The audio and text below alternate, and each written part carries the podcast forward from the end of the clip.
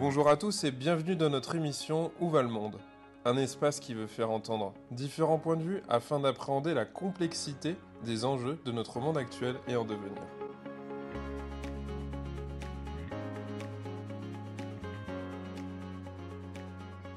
Daniela Popper, bonjour. Bonjour. Alors aujourd'hui, pour Où va le monde, on va discuter euh, des femmes, du vieillissement. Euh, pour commencer, je vais vous laisser vous présenter vous-même à nos auditeurs.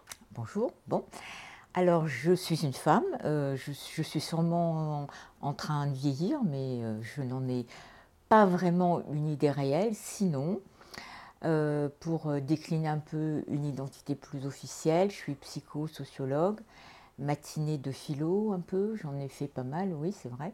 Et puis de neurosciences aussi, parce que c'est très intéressant de savoir ce qu'il y a dans le cerveau, de comment on fonctionne. Et puis tout ça sur fond de questionnement, parce que c'est ma signature intérieure, dans le sens où, euh, je ne veux pas être méchante, mais j'ai lu une phrase de Kundera Ouais.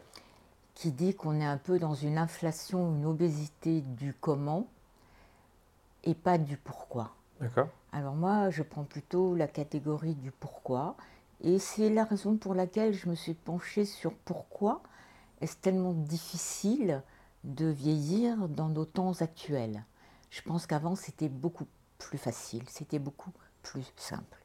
Est-ce qu'il faut que je me présente encore plus ou ça va? C'est bon? Je Ah ouais, si, si, si, si. Ben non, mais attendez. J'ai monté, euh, enfin, j'ai fondé et dirigé pendant une trentaine d'années un institut euh, J'ai pas osé vous le souffler. un institut euh, ethno-qualitatif où j'ai travaillé pour des entreprises, des entreprises de commerce, de, de fabrication, enfin des, grands groupes, autour du lien entre les consommateurs, les usagers, les citoyens et les institutions, les magasins, les distributeurs et les marques. Voilà, donc ça, ça m'a pris pas mal de temps avec euh, des grosses études un peu fondamentales. Voilà, et puis sinon, je suis euh, intervenante ou prof à l'ISCOM en Master 2, donc j'essaye de voir euh, avec ces étudiants qui ont, je sais pas, entre 22 et 25 ans, euh, j'essaye de voir un peu euh, s'ils envisagent un avenir, enfin s'il y a pour eux un avenir possible, Ouais. et si oui, de quel côté? Voilà. Et puis, euh, j'ai fait de longues années euh, comme accompagnatrice de chômeurs qui cherchent désespérément à, à mettre en place un travail qui corresponde à leur projet. Ce qui n'est pas des plus faciles. Mhm. Et puis voilà, et puis en gros maintenant, euh, je suis consultante toujours. Et puis auteur, auteur euh, d'un livre là qui nous concerne un peu, qui s'appelle euh, L'aventure au coin de la ride, Ouais. Parce que c'est toujours une aventure que de vieillir et la ride est là, mais si on le prend du bon côté de la ride, ça peut être assez marrant et sympathique. Et puis j'ai un autre bouquin qui est sorti, enfin qui, ré- qui se réédite en ce moment, et puis j'en ai un troisième qui est sur le feu. Voilà. Bon, on s'ennuie pas. Euh, je pense pas, non Alors, on pourrait commencer par euh, les particularités du vieillissement chez les femmes. Est-ce qu'il y a des particularités du vieillissement chez elles? Alors, alors, si vous parlez chez la femme, donc ça veut dire que c'est pas pareil que chez l'homme, euh, ou, ou, euh, je sais pas, hein, parce que maintenant qu'il y a plein de sexes, euh, je sais pas trop lesquels, mais enfin, disons qu'il y a une particularité chez les femmes, c'est vrai. Mhm. Alors, il y a plusieurs, euh, il y a plusieurs entrées possibles pour euh, expliquer ça. Mhm. Alors, déjà une qui est euh, l'allongement de la durée de la vie. Ça veut dire euh, l'allongement de la durée de la jeunesse. Ça veut dire que les femmes qui ont cinq- cinq- 50 ans ou 60 ans, maintenant, euh, c'est vrai qu'elles se vivent plutôt comme des femmes de la quarantaine. Donc, par rapport à ça, il y a un petit problème qui est qu'elles ne peuvent pas être mises en compétition avec les trentenaires ou les quarantenaires, même si à l'intérieur, elles se sentent beaucoup plus jeunes. C'est biologique. D'ailleurs, il y a des biologistes qui ont vu, je ne pourrais pas vous expliquer comment, qu'il y a une différence de 10, 15 ou même 20 ans Mhm. entre l'âge légal, l'âge réel et l'âge que l'on se sent, l'âge qui est subjectif, l'âge que l'on est pas l'âge de ses artères, mais l'âge que l'on se sent par son esprit, ses émotions, ses capacités de, s'aventurer, etc. Et donc, à ce moment-là, elles sont dans, un, dans une sorte de paradoxe et d'oxymore un peu, qui est elles veulent, elles veulent euh, être jeunes tout en n'ayant pas les moyens, et je parlerai des moyens après, de l'être. Alors quels moyens?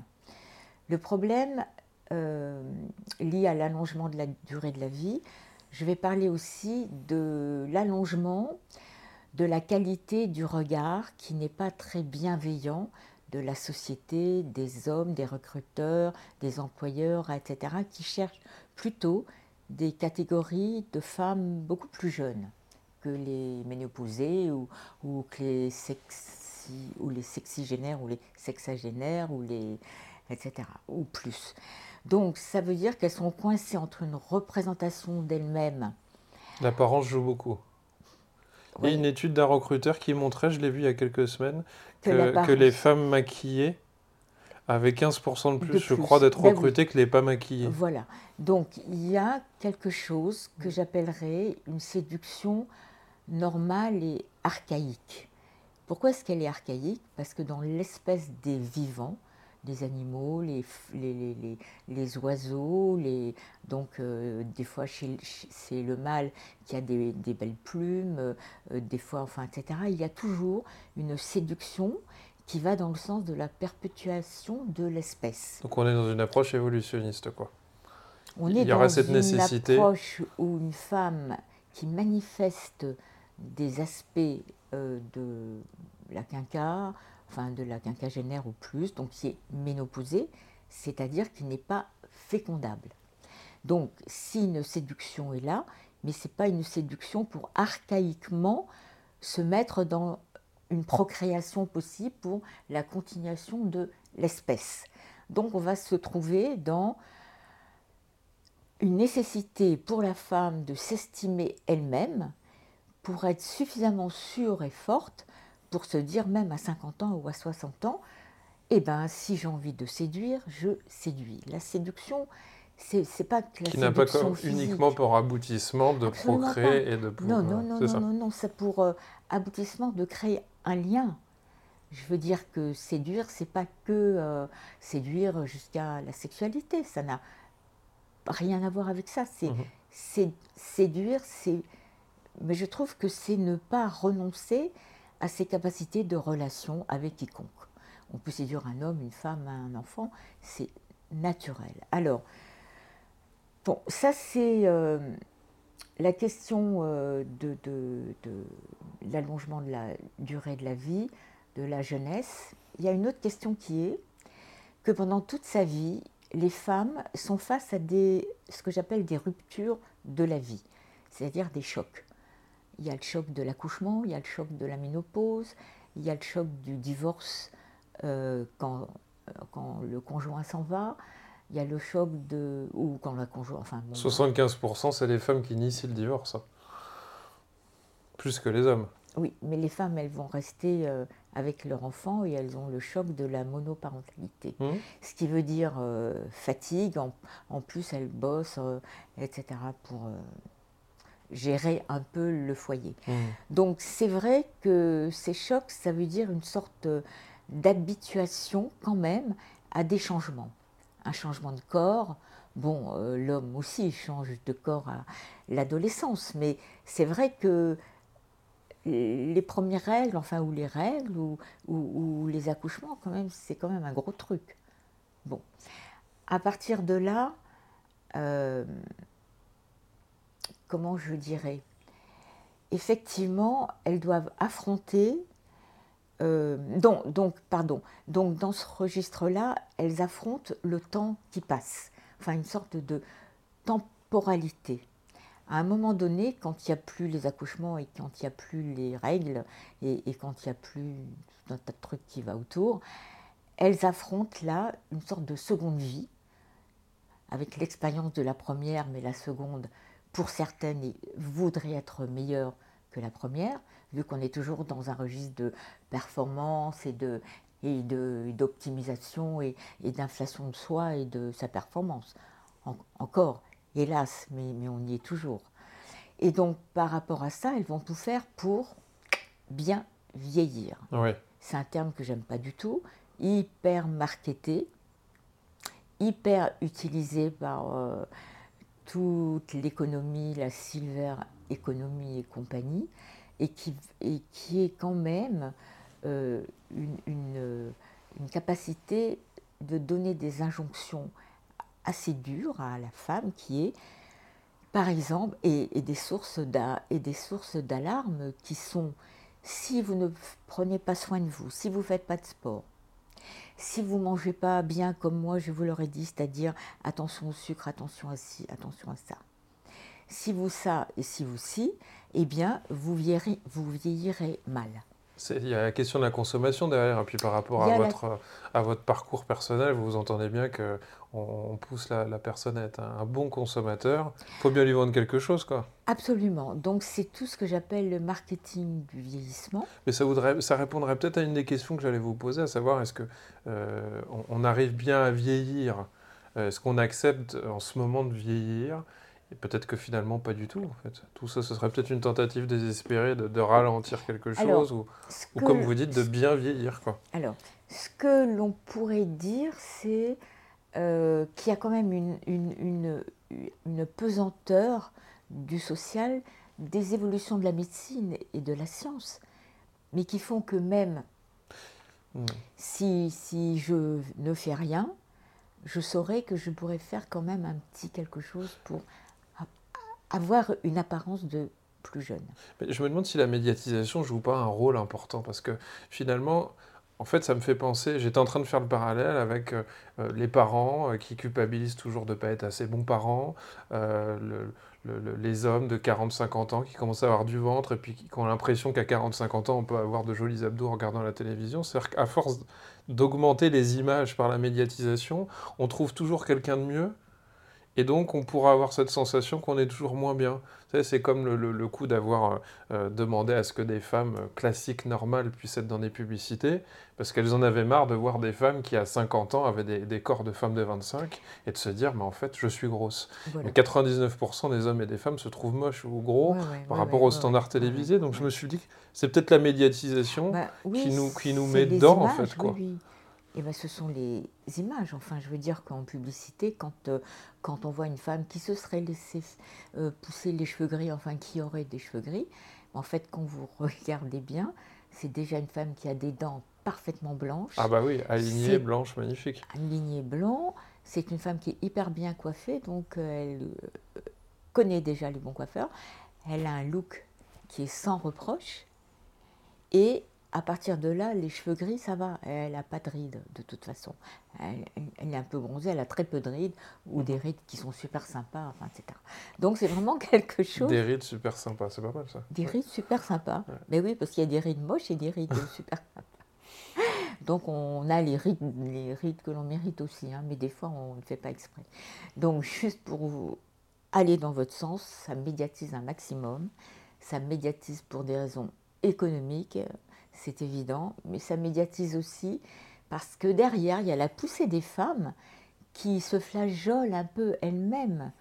C'est-à-dire que les femmes se font le reproche de ne pas être à la hauteur de ce qu'elles devraient être, à la hauteur d'un vieillissement. Euh, vieillissement, c'est même pas un terme peut-être, ou d'une maturité, d'une maturation. Enfin, je ne sais pas, je ne vais pas parler d'une femme blette, je vais, vais, je vais, dire qu'elle a maturé comme il faut, quoi, comme le bon vin. Bon, mmh.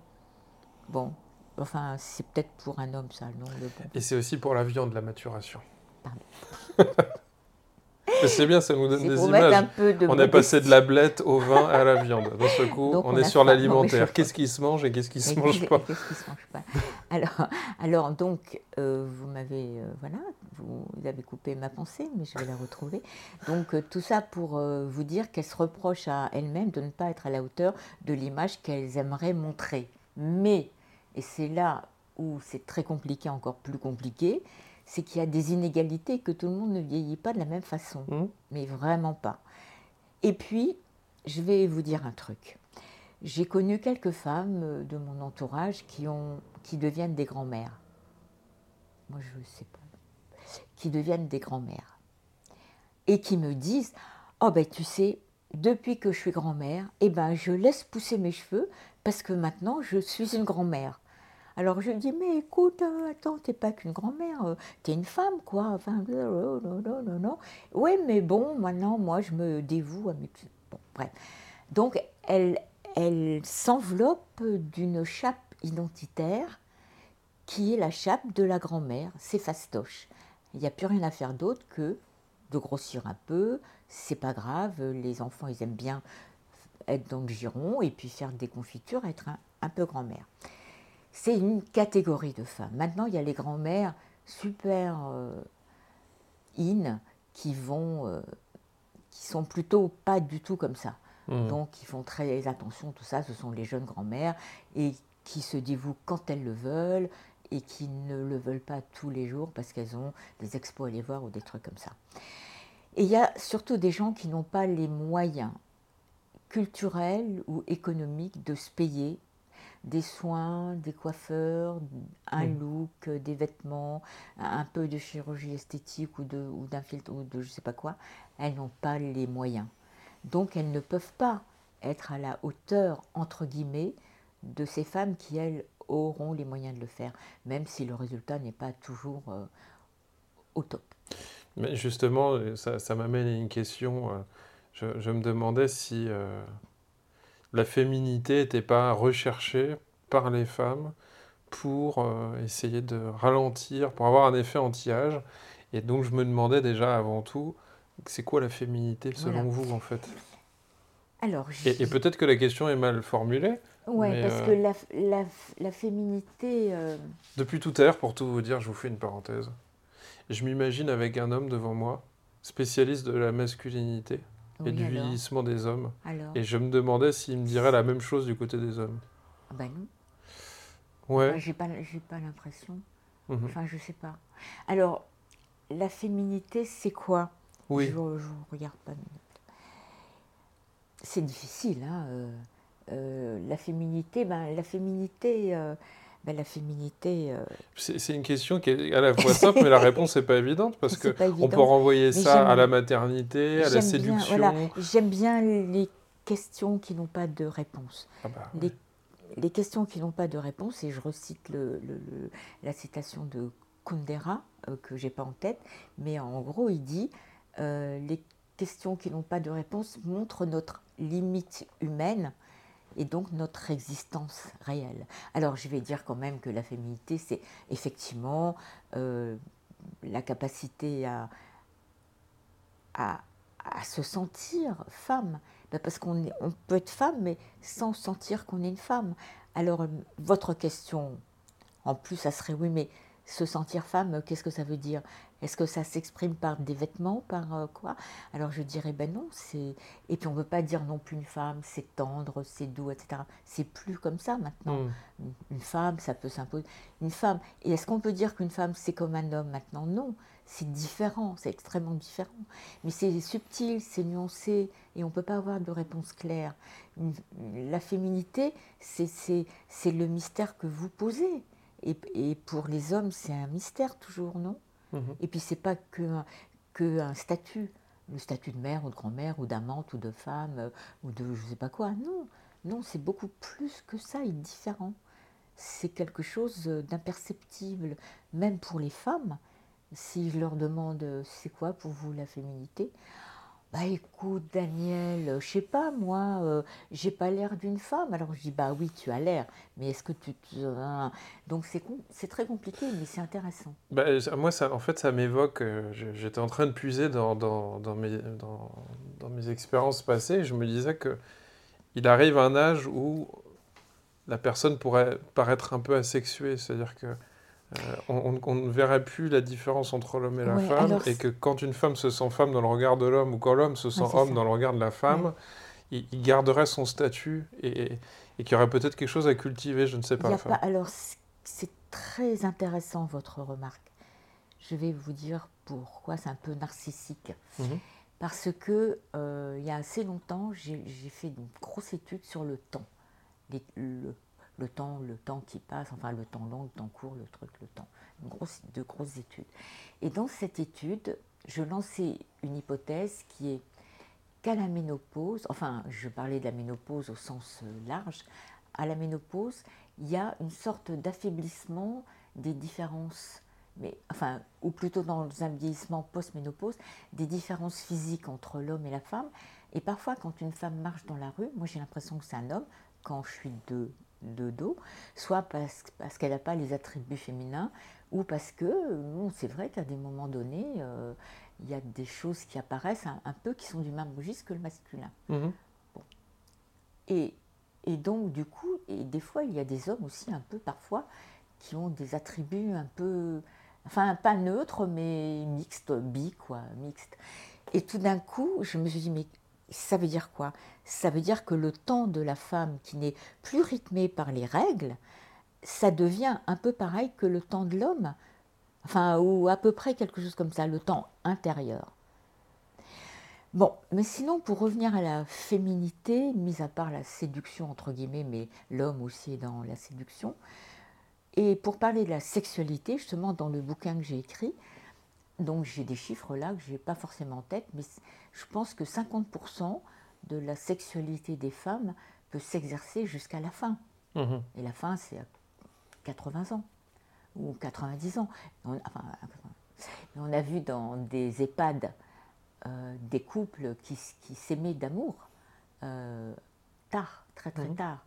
Il y a quelques publicités maintenant ou quelques images qui apparaissent de revendication de l'amour euh, sexuel, enfin oui, sexuel aussi, parce que avec une peau qu'on qualifierait de très très très très vieille, ridée, mmh. eh bien il y a une tendresse, il y a une tendresse. Il y a une tendresse plus que la tendresse aussi.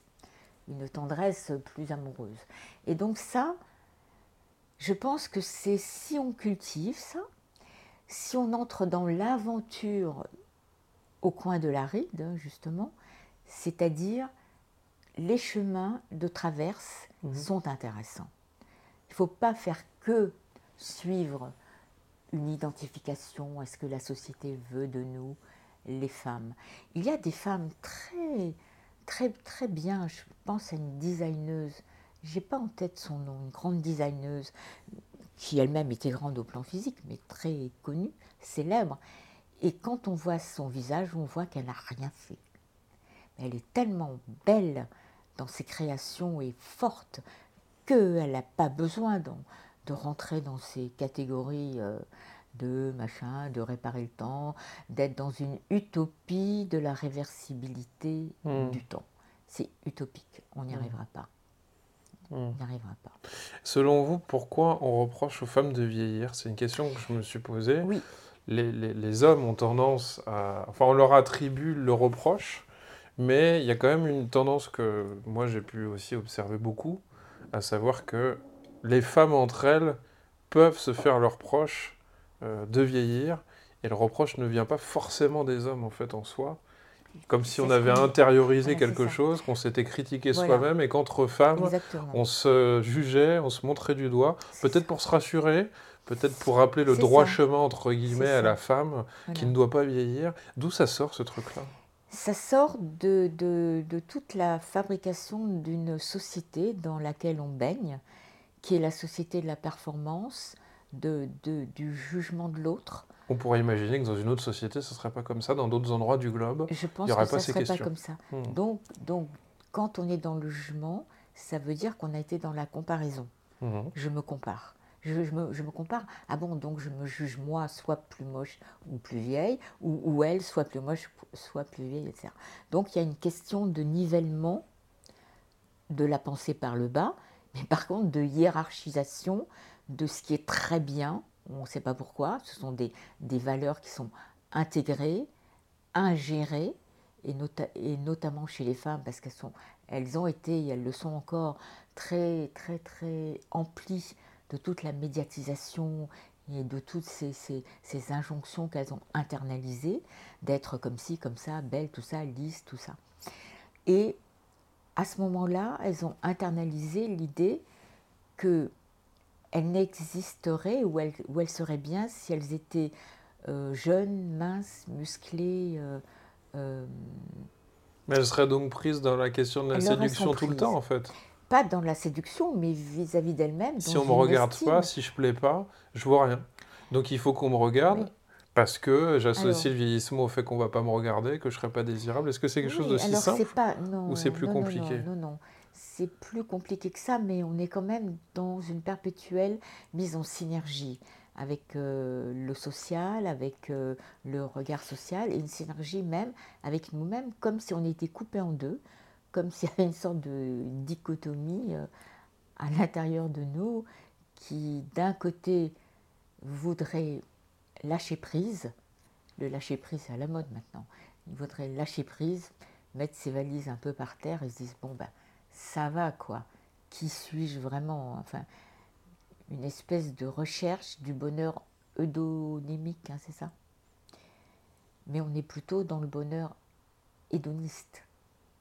Et le bonheur hédoniste, c'est la jouissance, c'est la rapidité de la satisfaction de nos besoins, alors que l'autre, c'est le bonheur euh, qui est plutôt le bonheur plus de l'esprit, ou de la recherche de sens, ou de qui l'on est vraiment. Donc tout ça pour dire que euh, votre question c'était pourquoi est-ce qu'on reproche, pourquoi est-ce qu'il y a un reproche quelque part? Alors, j'ai l'impression qu'on le fait moins aux hommes peut-être les hommes sont peut-être moins embarrassés par cette question envers eux-mêmes et c'est peut-être les femmes qui sont plus embêtées par cette question envers elles-mêmes. Vous voyez ce que je veux dire Oui, oui, mais, les femmes, elles se reprochent à elles-mêmes. Un reproche en deux groupes, quoi. voyez oui, c'est une reproche. Je vois des hommes qui sont moins embarrassés que cette question, elles, il me elles semble. Sont très, elles sont embarrassées parce, parce qu'elles elles sont toujours dans la recherche au top, quand, quand même, quelque part. Alors, j'ai lu un article, euh, mais je n'ai pas, pas lu encore le bouquin, qui parle de la vertu de l'assez bien. Assez bien. Moyen. Un peu médiocre. Pas mal. Passable non, Comme on disait, non Non, non, c'est pas passable. C'est assez bien. C'est pas très bien et c'est pas mal. C'est convenable alors Oui, mais ça veut dire aussi que et il y a une phrase que j'ai retenue de cet article, et la phrase elle dit ce n'est pas parce, enfin, ce n'est pas parce que je suis, je ne suis pas quelqu'un, ce n'est pas parce que je ne suis pas quelqu'un que je suis personne. Et ça c'est très intéressant, parce que tout le monde veut être quelqu'un. Quand tout le monde est sur les réseaux en se montrant avec son vrai visage ou son faux visage ou son identité réelle ou pas ou son âge réel ou pas, ça veut dire qu'on aimerait être quelqu'un avec un maximum de likes, de reconnaissance et, de regard que, l'on porte sur soi via euh, le réseau interposé, mais quand même. Mais quand on perd son téléphone, il y en a qui disent je ne suis plus rien. Je n'ai plus de regard et, de capacité de rencontrer quelque chose qui justifierait mon existence. C'est Pascal qui disait que l'homme était incapable de rester seul dans une chambre pendant toute une journée.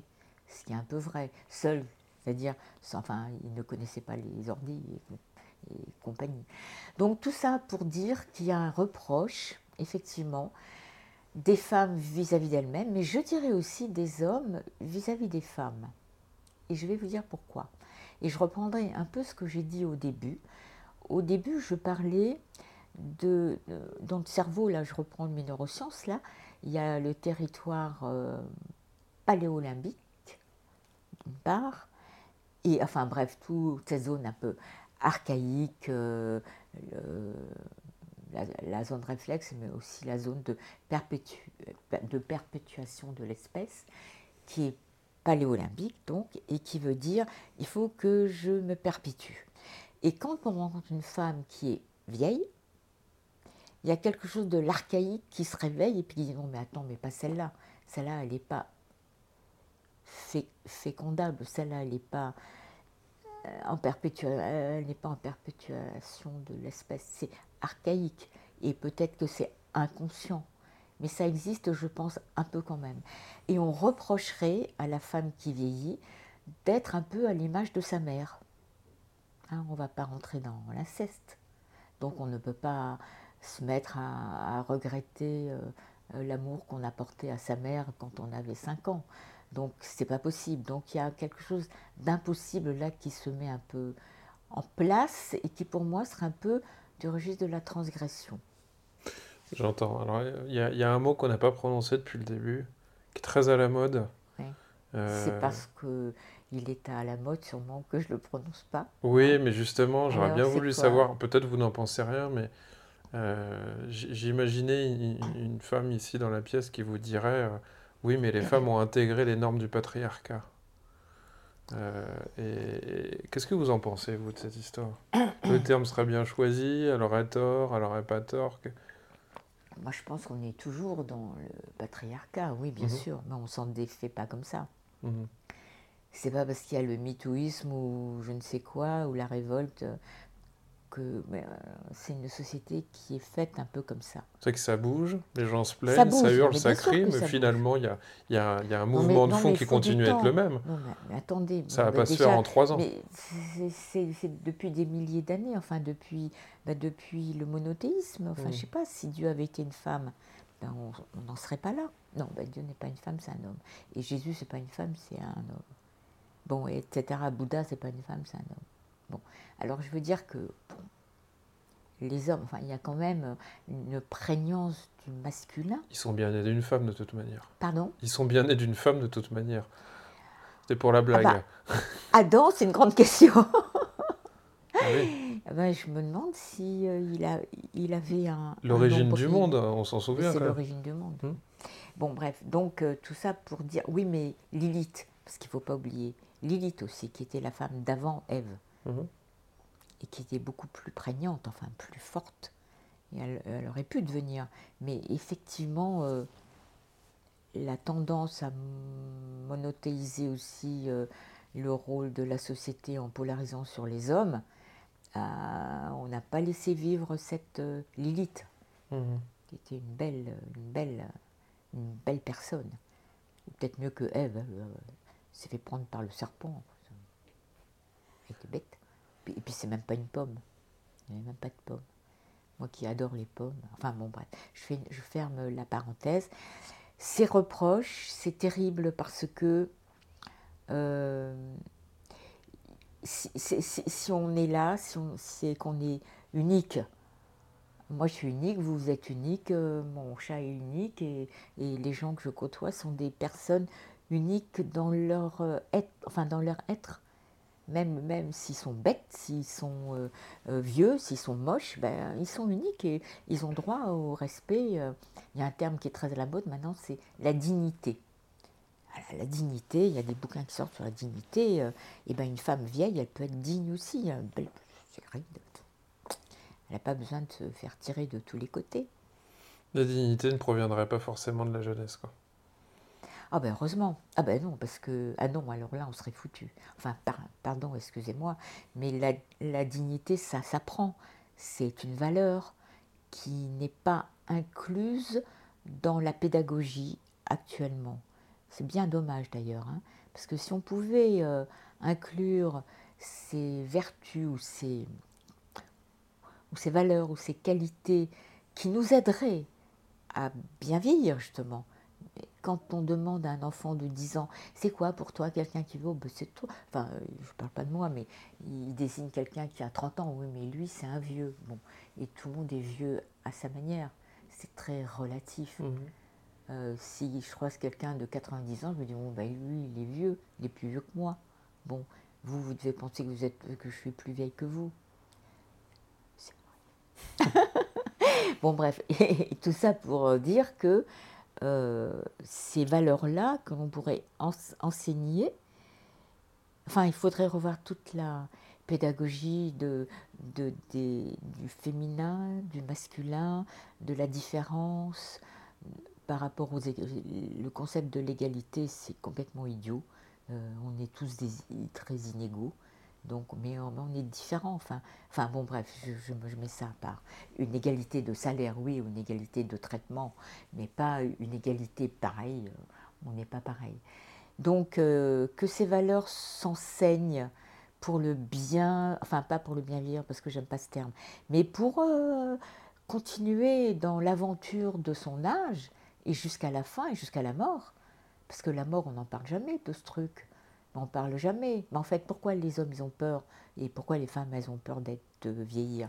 Ben Parce que c'est, l'antichambre un peu de, de ce qui nous attend tous à la fin eh ben, c'est pas très admissible, c'est tragique, c'est horrible quelquefois, ou c'est pas norme, enfin pas, pas naturel. Enfin, 20 ans de psychanalyse ne suffiront pas, comme dit Woody Allen, ou 30 ans, à se guérir de la peur de la mort. Mais c'est quelque chose qui n'est pas entré dans nos capacités de, de gestion de notre vie, quoi. C'est mmh. très compliqué. Or, ça, ça fait partie du bien vieillir. Alors, le problème, c'est que notre, notre société occulte tellement le concept même de mort, enfin, elle occulte la mort, donc ça veut dire qu'elle occulte les signes extérieurs du vieillissement. Ah, il faut surtout pas que ça pende, que ça tombe, parce que si ça tombe, ça tombe dans le trou. Alors, euh, attention les femmes, hein. Bon, mmh. les, et les hommes, ils ont une barbe, alors ils peuvent cacher. Euh, bon, mais c'est quand même embêtant, quoi, tout ça. On va aller sur notre dernière question pour l'émission. Ouais. Daniel Rapoport, selon vous, où va le monde alors? Hmm, Alors, pour l'instant, alors je vais aller plutôt dans le court terme, court, court moyen terme, parce qu'après, je sais pas, je suis pas une. J'ai pas pris ma boule. Tiens, je vais peut-être prendre ma boule de cristal. Elle est là. Euh, Bon, moi je pense que pour l'instant, il y a beaucoup de confusion. Il y a beaucoup de confusion, des repères, euh, des identités, euh, de ce qui est vrai ou faux. Bon, on connaît le fake news. Il va y avoir des confusions avec l'IA, là, on ne sait pas trop, euh, le réel, le pas réel, de la confusion. Et les gens, par rapport à ça, ont toujours envie de s'y retrouver. Donc comment ils font pour se retrouver? Ils tombent dans le binarisme, dans le binaire. Donc là, c'est un deuxième point que j'aime pas du tout, c'est une société binaire. J'aime, j'aime pas, c'est blanc ou c'est noir, c'est FN ou c'est, euh, ou c'est gauche, enfin tout ça c'est complètement rassurant et horrible. Donc c'est quelque chose que l'esprit même, qui en soi est très complexe, euh, mais qui a tendance quand même à la simplification, et bien là du coup vu les peurs euh, qui sont suscitées par tout ce qui se passe. Hein, euh, je ne vous ferai pas la somme de toutes nos crises, mais c'est vrai que là, on a tendance à simplifier. Bon, alors, à simplifier d'une part, et, d'autre part à se réfugier dans du sécuritaire. Et le sécuritaire, c'est quoi? C'est les gens que je connais, c'est moi-même d'ailleurs, enfin moi-même, euh, soi-même, c'est euh, ma famille, la valeur de la famille, c'est voilà, et puis ça va nous rassurer d'être dans notre précaré. Voilà. Quand j'achète des légumes, ben maintenant je vais acheter chez mon producteur, euh, voilà, j'ai mon pharmacien, etc., etc. Je pense que il y a un gros problème qui est, euh, euh, comment dire, le, le, pas, pas, le rejet, mais la difficulté déjà de se projeter dans l'avenir, parce que l'avenir n'est pas très réjouissant enfin je sais pas, l'avenir. Euh, euh, et à partir de là, il y a quelque chose de la notion du progrès qui a été cassé. C'est-à-dire qu'avant, avant je parle par exemple pour me référer à la consommation très identitaire qu'il y avait dans les années 60, on était content d'aller acheter un frigo parce que on, se disait mais grâce à ça euh, je vais avoir une belle maison et puis c'est les progrès tu te rends pas compte je découvre oh, une télévision et, un objet. Oh tu te rends compte il y a le train maintenant et on va vite tout ça. Mais c'était tous des progrès qui nous qui nous envahissaient dans le dans le plaisir et la projection possible dans l'avenir maintenant euh, le progrès est beaucoup lié à la science et la science elle n'est pas toujours euh, adéquate, elle est plutôt pas claire pour les gens. Il, y a des gens qui n'y croient pas. J'ai un ami euh, qui est physicien et, qui est prof à Centrale. Et et qui nous raconte une anecdote sur ses étudiants. Il est, bon, vous devinez peut-être qui c'est, il est spécialiste Einstein, il racontait Einstein aux étudiants de centrale, de manière très objective, qui est Einstein et ce qu'il a fait, ses théories, ses formules, etc. C'est la science. Et puis, euh, il y a quelqu'un euh, qui euh, intervient, un étudiant, enfin un étudiant de centrale, qui dit Moi, monsieur, votre Einstein, moi, je ne le sens pas. Ça veut dire quoi? Ça veut dire qu'on a trop tendance à avoir son opinion personnelle, qui est ce qu'elle est, mais qui n'a pas pris le temps de, de, réfléchir, de lire, d'apprendre, d'être dans le temps beaucoup plus long. On est dans de l'émotionnel. Complètement, la, catégorie de l'émotionnel a pris le pas sur euh, le raisonnable déjà et le rationnel aussi. Il y a, quelque chose qui nous, qui nous empêche de penser parce que penser, c'est du temps long. Et l'émotionnel, c'est du temps court. Quand je veux acheter un truc, il me dit Ah, pouf, je le prends, ça en deux secondes.